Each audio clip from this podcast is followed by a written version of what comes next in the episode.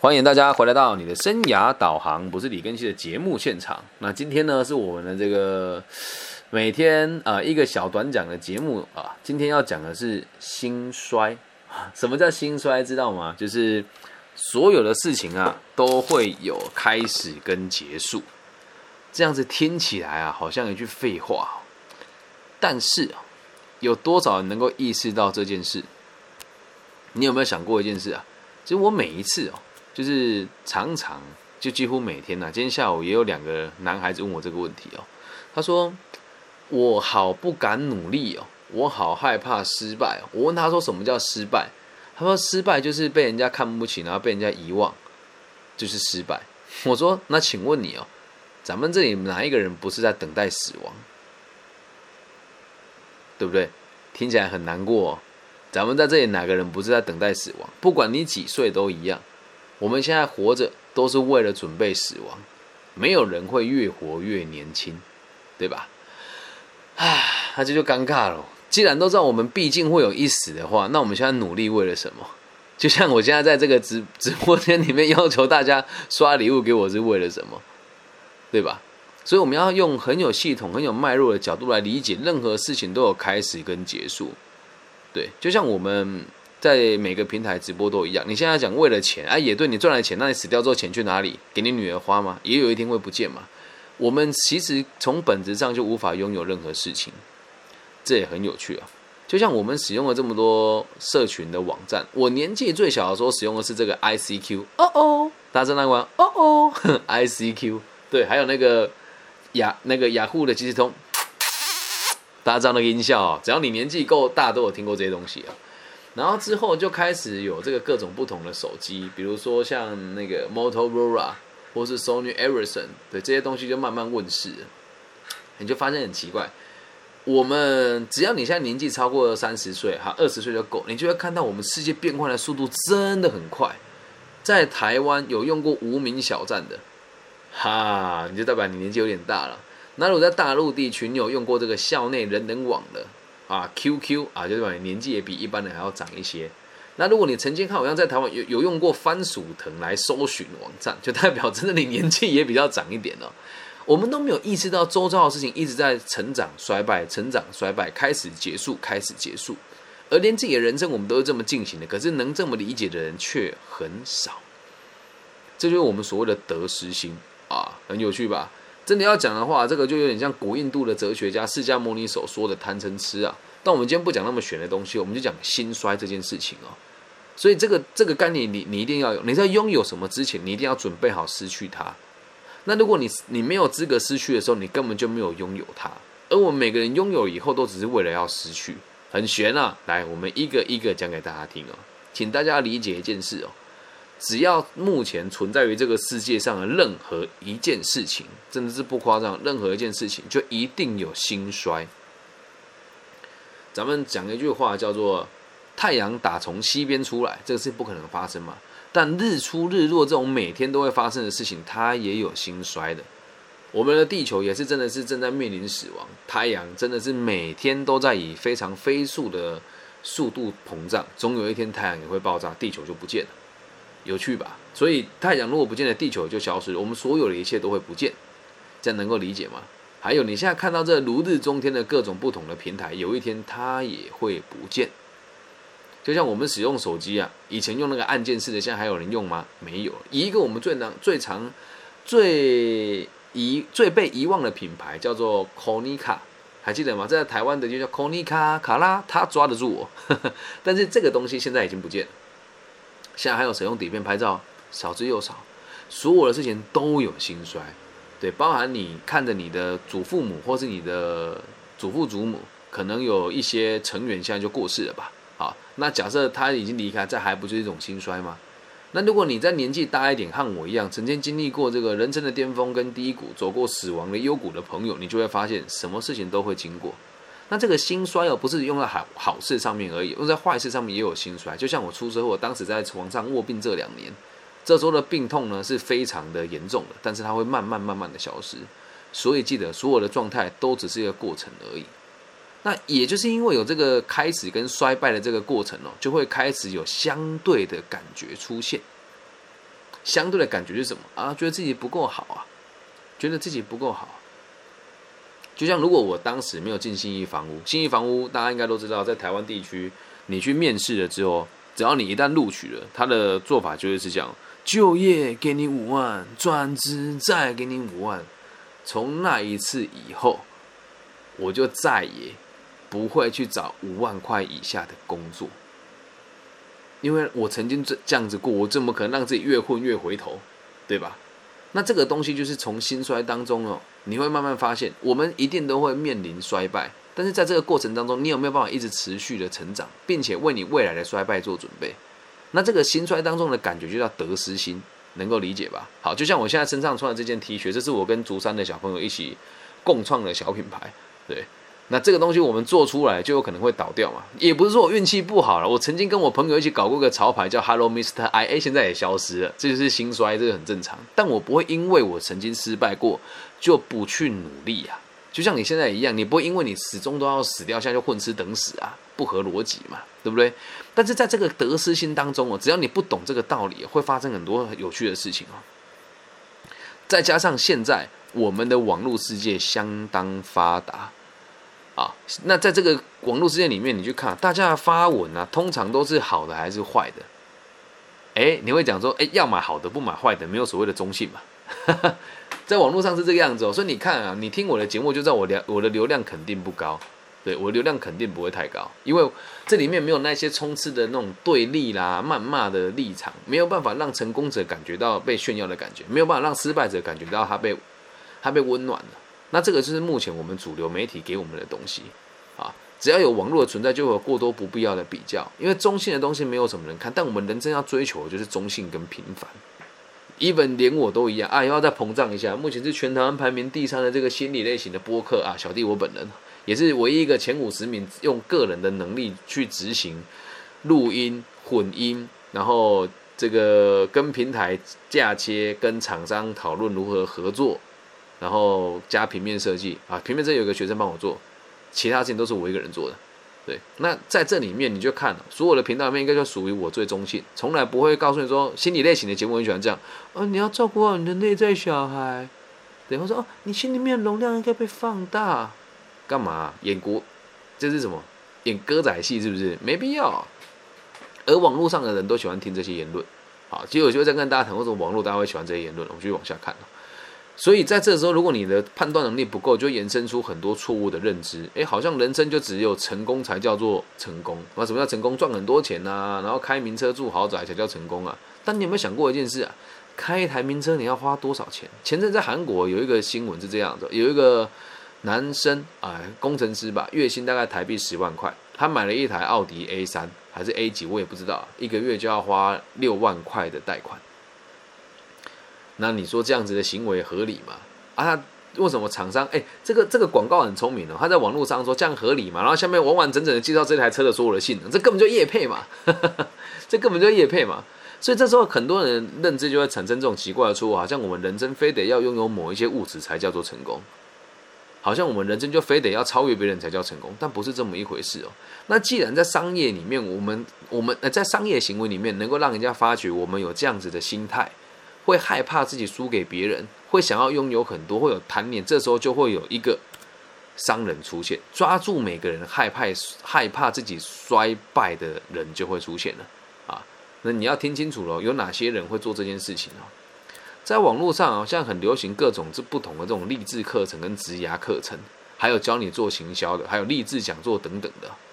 即使这种手法非常的四流，但是还是有人相信啊！这就很像。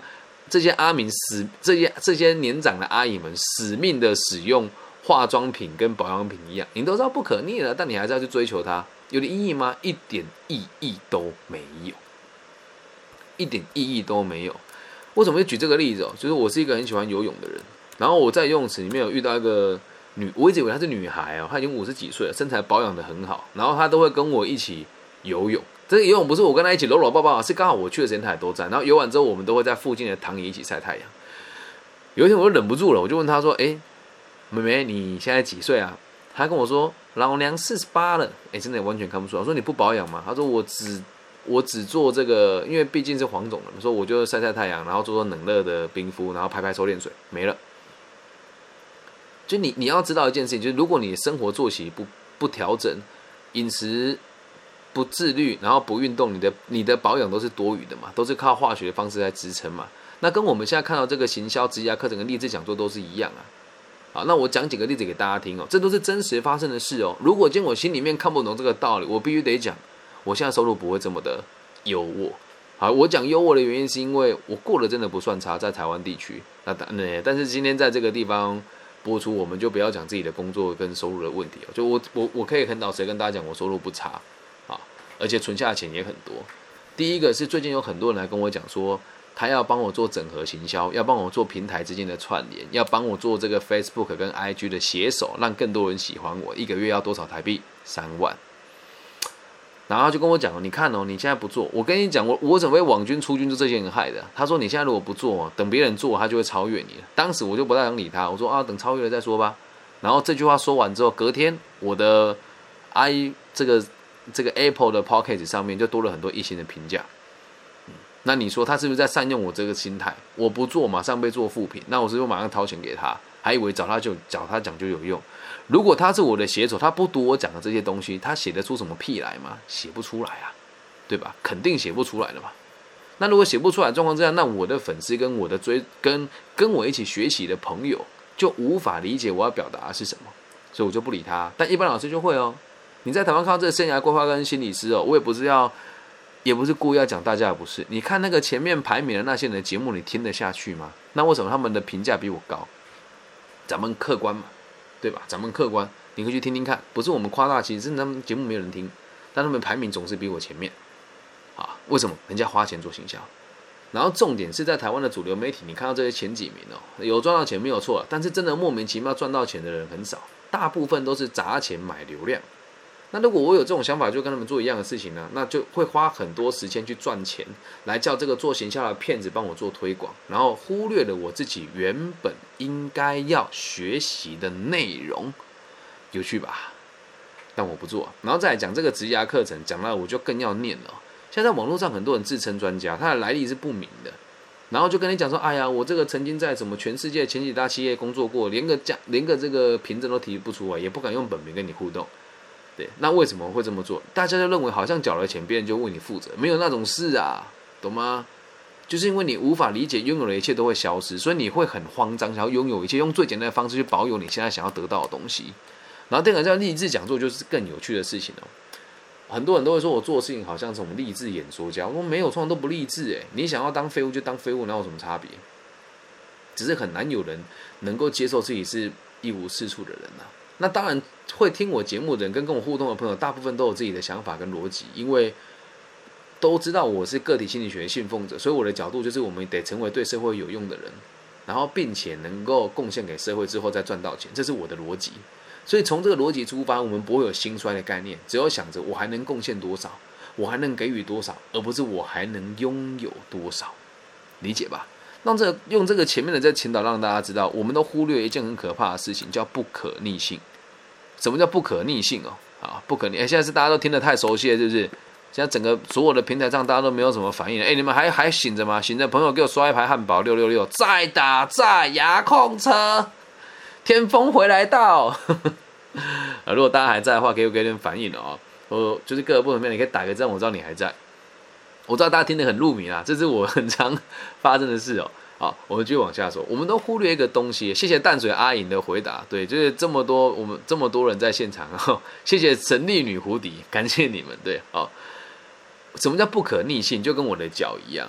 呃，这里如果有护理或者是医学专业的朋友，或者是这个物理治疗专业的朋友，就会知道我的右脚的状况是 ACL、PCL 还有腓神经全部都断掉，也就是前后十字韧带、内外侧副韧带还有腓总神经全部都断掉。所以基本上我就是一个。瘸腿的男人，虽然我的身材看起来还不错，对，而且这个肌肉也挺大块的，但是我就是一个生长者。那这个东西一开始要我接受很难，你知道我这一只脚花了我多少钱吗？最少台币一百五十万。很多人都会骗我啊，这个会好，这个会好，神经断掉就是不会好了，神经断掉就是不会好了。我花了很多钱去做不必要的手术，什么小针刀啦、PRP 啦、什么秘方、什么秘方啊等等的。然后现场有这个运动防护员专业老师也跟我讲，这真的很难啊。对啊，但我当时不接受。对我，我跟你讲，我们知道是不可逆，但不代表要摆烂给人家看，你懂吗？知道不可逆，不代表要摆烂哦。现在又不是说啊，我觉得不会好，然后我就放弃，或者哎，我就放弃积极治疗。没有，是因为我知道我的脚肯定会一直退化下去，因此我应该要持续的做复健，减缓我衰败的速度。理解吗？这个东西很道家啦，就是顺应而生嘛，就是它不可能好了。对吧？套一句，这个我们之前台湾有一部很有名的这个电视剧，叫做《可是瑞凡，我们回不去了》。可是瑞凡，我们回不去，我们回不去了，对吧？但这个东西不是让你放弃治疗，是要你接纳这些事情哦。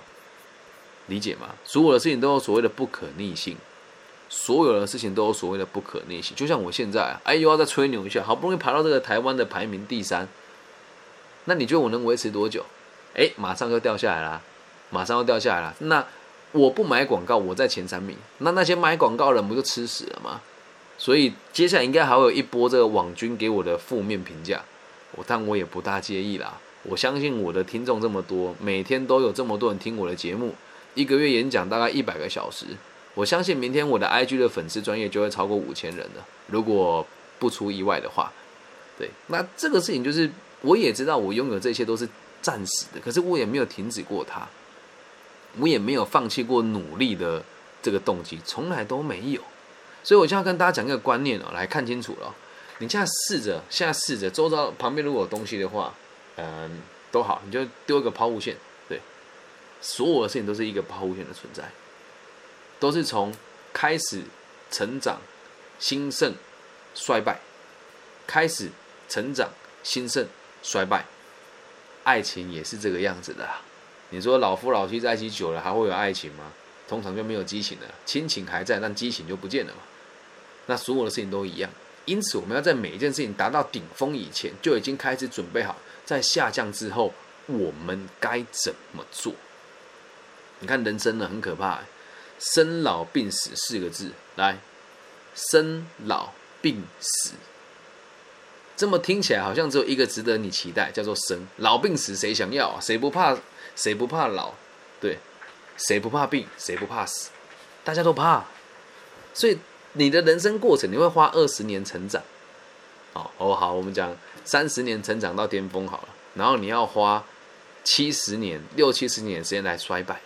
那你觉得登峰造极比较重要，还是慢慢衰败比较重要呢？做这一期之后，其实我很感慨的原因，是因为，对的。那我们现在为了什么而努力？重点是，如果你只想着个人的辛酸，你不可能努力。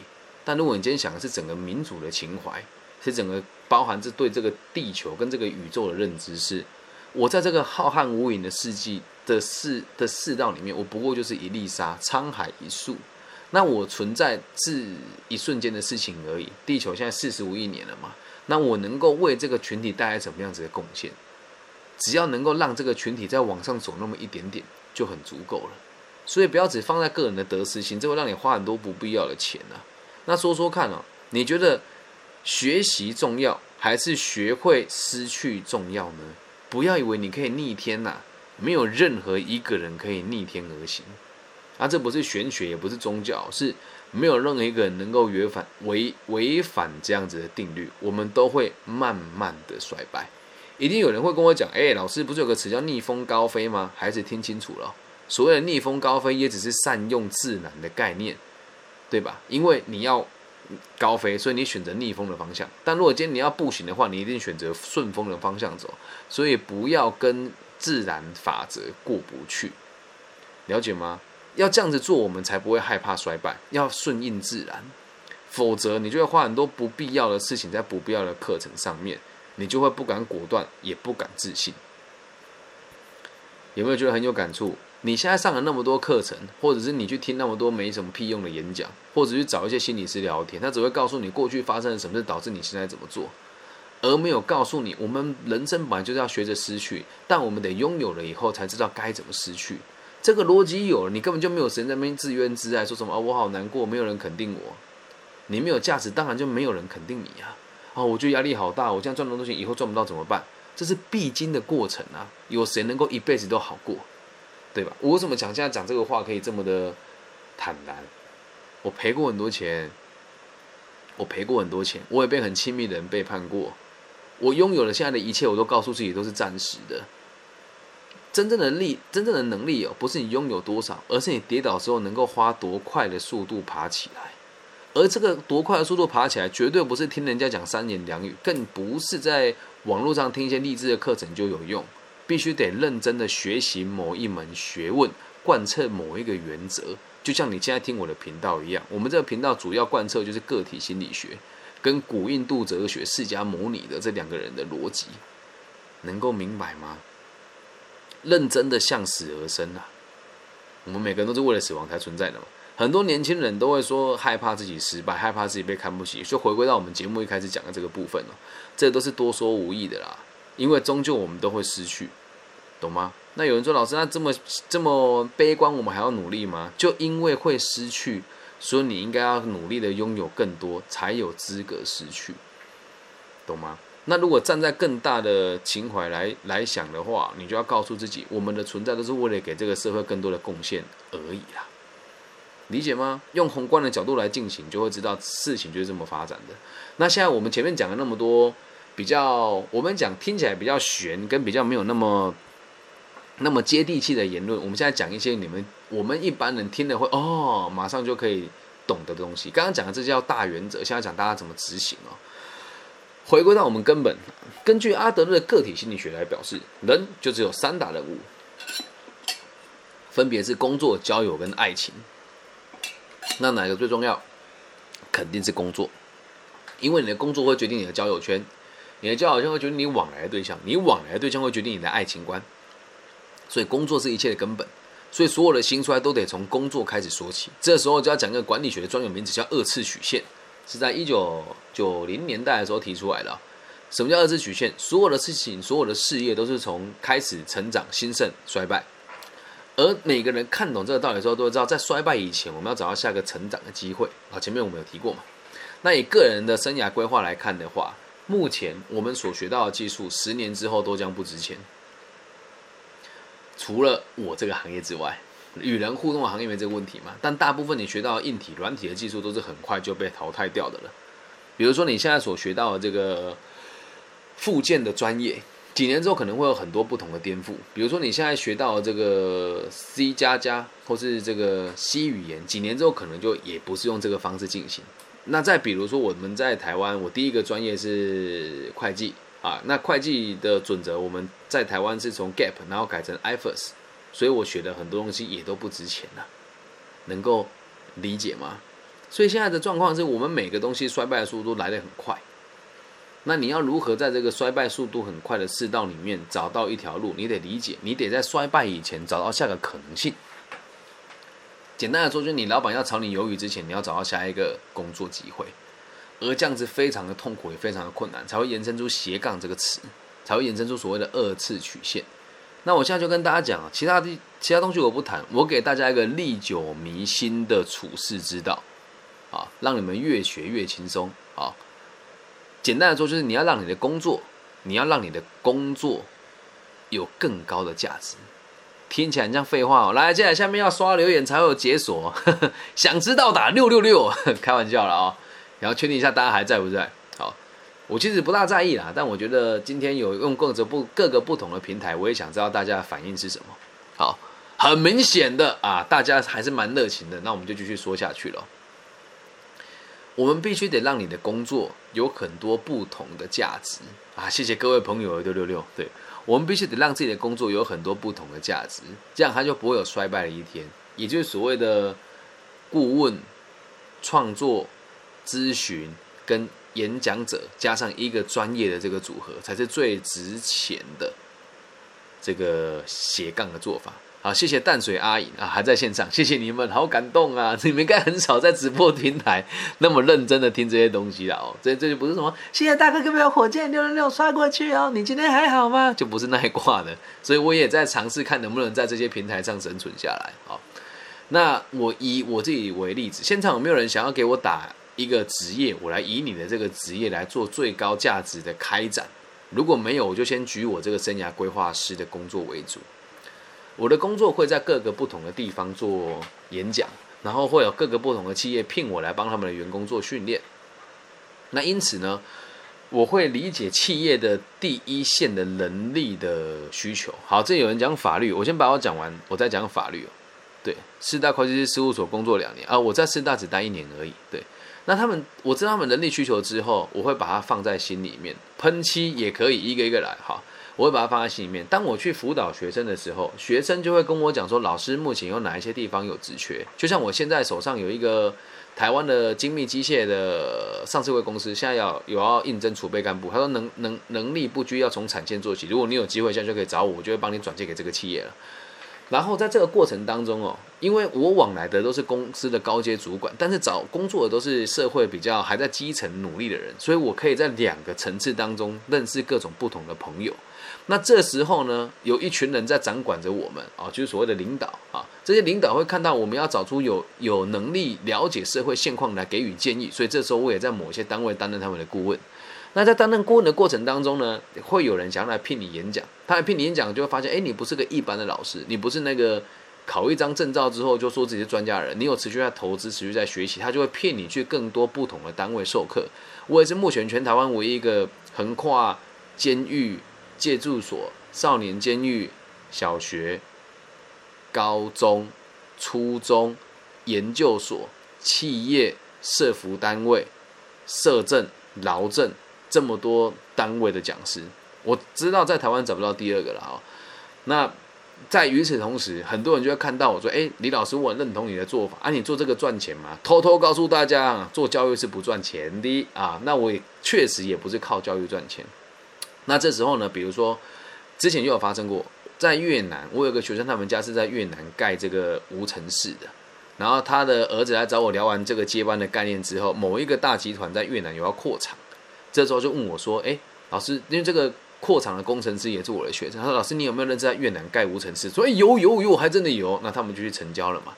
那这一笔生意一单买卖下来，大概四个千万台币。”那我也能够得到一部分的这个回馈。那这个回馈不是他们直接给我钱哦，而是他们会跟我讲：“哎，老师很感谢你做这些这件事情。那你接下来办什么活动的时候，我们能不能赞助你一起办这些活动？懂吗？一个善的循环嘛。那这个过程当中，我也在学习啊，然后也会有很多同行啊，同行会相继嘛。就像现在有很多人在网络上给我刷一星复评啊。对啊，大家也要记得啊！如果你喜欢我的频道，请大家也在不同的平台上帮我刷我的五星好评，好吗？不要去刷别人负评啊！真的那个，我觉得很没道德啦。而且我我我没有想要伤害任何一个人，我只有想要让我自己被更多人看见就好了，这样能够理解吧？那很多同行后来问我说：“老师，我想学，好好来学啊！只要你愿意，我都会免费教你啊。”那他们来学的时候，有的人因为学了赚了更多的钱，他就会毫不避讳的把钱送给你。对我最近有收到一张三十万台币的支票，因为他原本是在路边卖饮料的小弟，现在已经是一个保险行业的区经理了。他说：“老师，我当时我答应你，就是如果赚到三百万给你一成，那我做到了，就顺理成章赚到这个钱了。那你做这个行业不就越做越轻松吗？那我我怎么可能会衰败呢？除非我自己不努力的嘛。所以回到个核心重点是，你得自己持续的增加你的技能。”然后要理解你的行业的最高指导原则在哪里？好，那我们现在回答有两位同学提问，一个叫法律哦。如果你是法律相关的朋友，也得问你是律师还是法务。我们以律师为开展点好。如果你是律师的话，你就应该要先知道，你接下来会让你赚钱的客户是有钱的坏人，还是有钱的好人，还是没钱的坏人，还是没钱的好人呢？啊，这个答案你这样肯定是有钱的坏人嘛，你才会赚很多钱嘛，对不对？那。在这个行业的时候，你必须得先理解我要在哪个地方做着力点。好，什么叫着力点呢？法律有这么多不同的范畴，我认为，我个人认为最最值得你投入的，一就是现在的疫情期间嘛，这个叫做医学相关的法律问题；第二个就是所谓的这个商业相关的法律问题；第三个就是资讯安全相关的法律问题。这三个你挑一个。好，假设你今天挑的是商业相关的法律问题，好，你必须得熟熟读商事法、然后票据法等等的公公司法这些东西。然后你可以一边回去你的母校分享说我的成功个案有哪一些，这时候就是不用钱的广告了。而徐老师看你这么年轻又做这么多案件，他可能就问我说：“那有没有机会多回来演讲？”这时候你就要讲啊，那我可能没有办法。那老师，我是不是得再回来念个研究所，这时候可以念在职专班？念在职专班的同时，你的同事，如果你在我这个年纪念在职专班，像小弟，我今年就要去念东海的在职专班硕班了。我应该是全班年纪最小的，我七七，哎，这个一九八八年出生。然后我去这边的时候，是我的我的交友范围又往上提升了一个层次。那我是能够结交到的这个客户也就更高档了。那等到我跟这跟客户有互动之后，他会问你说：“你这么年轻做这个的目的是什么？”你就要跟他讲说：“因为我也年纪很轻，我想要学习更多不同的事，让他对你留下良好的印象。你有专业能力，但是你还没有到非常专业，可是你愿意付出，愿意认真。这时候你可能接的案件话，你自己没办法做，会给你的上司做。你上司在做就可以在旁边看，然后学这个诉讼状怎么写啦，答辩的时候怎么做啦，那如何面对质询啊这些东西。”那都做完了之后，做得很好，就有晚辈来找你了。这时候就可以换你真的去教晚辈怎么样赚钱，这样能够理解吧？好，这是法律的部分了。接下来喷漆哦，好，这有人说我想要说要不要读研究所？记得如果你要读研究研究所，就一定要有目的嘛，因为我们今天讲的题目叫兴衰，读研究所也只是个过程而已啊。懂吗？没有目的就不需要去做。好，这边有人问到喷漆哦，要看你喷漆的这个漆是涂料上面的，还是在这个工厂里面的，还是在这个室内设计领域的。我假设是室内设计的领域好了。那你现在该做的事情就是你要对色彩学、对化学、物理都有基础的认知，然后别人的漆喷喷起来会参差不齐，你的漆喷起来就是非常完美。然后要有各种不同的涂料，要尝试各种不同的原料。好，那如果是汽车的喷漆，就是烤漆跟板漆嘛。那你在做的时候，可能就会发现，在烤漆的时候，你会发现，哎，可能某些地方的线路坏掉，或者是它迁来的时候，你那么常听这些声音，你会知道它的东西可能哪里坏掉，又或者是你在一侧的时候，知道它的轮胎可能有一些问题。这时候你要跟他讲，虽然我是做钣金，但我觉得你这个车哪里有问题。这时候你要间接的去学习一些汽修相关的能力。最好是在你们的这个喷漆厂里面要有能力可以做它基础的保养，这样你们业绩才会好。那在你这个做汽车相关又又有这个汽修能力的状况之下，可能就会看到某一些人有改车的需求，这时候你就可以去认识汽车的原料供应商，啊，就那个很丑、很抬、很大声那个有没有？但就是他的市场嘛，跟他进货来卖给这些人。与此同时，你会发现这些人很有钱，有可能会频繁的换车。那这时候你就要去找那一些有在做干大高单价二手车的人，我觉得其中一个啦，外汇车，对，你可以找我一起认识外汇车。如果你有机会来帮我转借出去的话，也有奖金的，对。那如果这些观念都懂的时候，你会变成是有能力去做销售、做做销售跟满足每个人的需求。那这时候是你就不是只是一个单纯的这个烤漆跟钣金的技术人员了，是对车有全盘的了解，有能力排解大部分的错误，同时能够推荐良好的车款给适合的人的汽车专家。如果做得好，还可以做自媒体哦。这个就所谓的一工多能。而如果你这么做了，还怕衰败吗？不怕，就算衰败了，也会有人来学你的技术，也会有人供养你的，懂吗？所以真正的兴衰不是要叫你放弃，而是。如果我有能力把事情做好，也有别人要继承我的衣钵，这时候他们就会希望我活得长久一点，因为我能够把技术慢慢教给他们，这个才是兴衰真正的内容，这样了解吧？好，淡水阿姨说，我现在辞职了，想准备会计师执照，之后再去别间四大上上上班哦。我觉得考研究所一边考会计师是一个很好的选项。然后，如果你进四大，如果你有 CPA 的执照，目的一定就只有两个：一是留下做 partner，二是自己出来职业。所以我会建议你先去考也好，否则在你全职当考证的状况之下，会对自己有非常强烈的怀疑。所以阿姨，你要加油！如果你真的愿意的话，可以好好的考研。我之前在台中所的 KPN 局，我离开大概快十年了。对，那我觉得这条路很好，进事务所是很好的历练。那考完照之后，会有更多不同的选项啦。这样能够理解吗？以上就是我们这一集全部的内容，希望大家能够对“心衰”这个词有全新的概念，不要害怕死亡，不要害怕失败，不要买毒鸡汤喝，对你一点帮助都没有了。那至于如何好好的面对自己的人生呢？你可以选择运动、阅读跟写作。那如果你愿意的话，本节目也很适合大家一边收听，我会陪着大家慢慢老去。我也还在学习，我也在慢慢老去当中，所以我会跟大家一起在这个历史洪流当中被大家慢慢的淡忘。如果你喜欢我的节目，也可以在网易云频道上面帮我留言、按赞、加分享、加五星好评。那如果你在其他平台听到的朋友呢，也感谢你们愿意收听我的频道。那如果对于我个人好奇，可以 Google 我的名字叫李更新，木子李，甲乙丙丁戊己庚辛的跟王羲之的羲，都可以找到我联系方式。只要有问题，我一定会协助你。希望我们都可以让这个社会更加的安定。我爱你们，拜拜。